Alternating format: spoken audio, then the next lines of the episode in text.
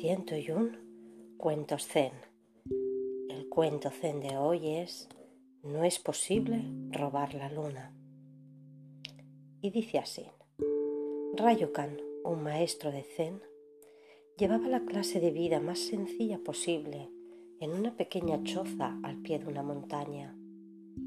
Una tarde, un ladrón entró en la choza y descubrió que allí no había nada que robar. Rayo Khan regresó y le sorprendió. Es posible que hayas hecho un largo camino para visitarme, le dijo al merodeador. Y no deberías regresar con las manos vacías. Por favor, toma mis ropas como regalo.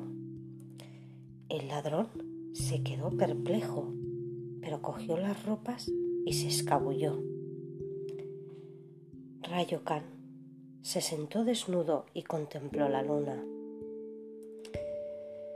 Y dijo, pobre tipo, musitó, ojalá pudiera darle esa hermosa luna. Y hasta aquí el cuento zen de hoy.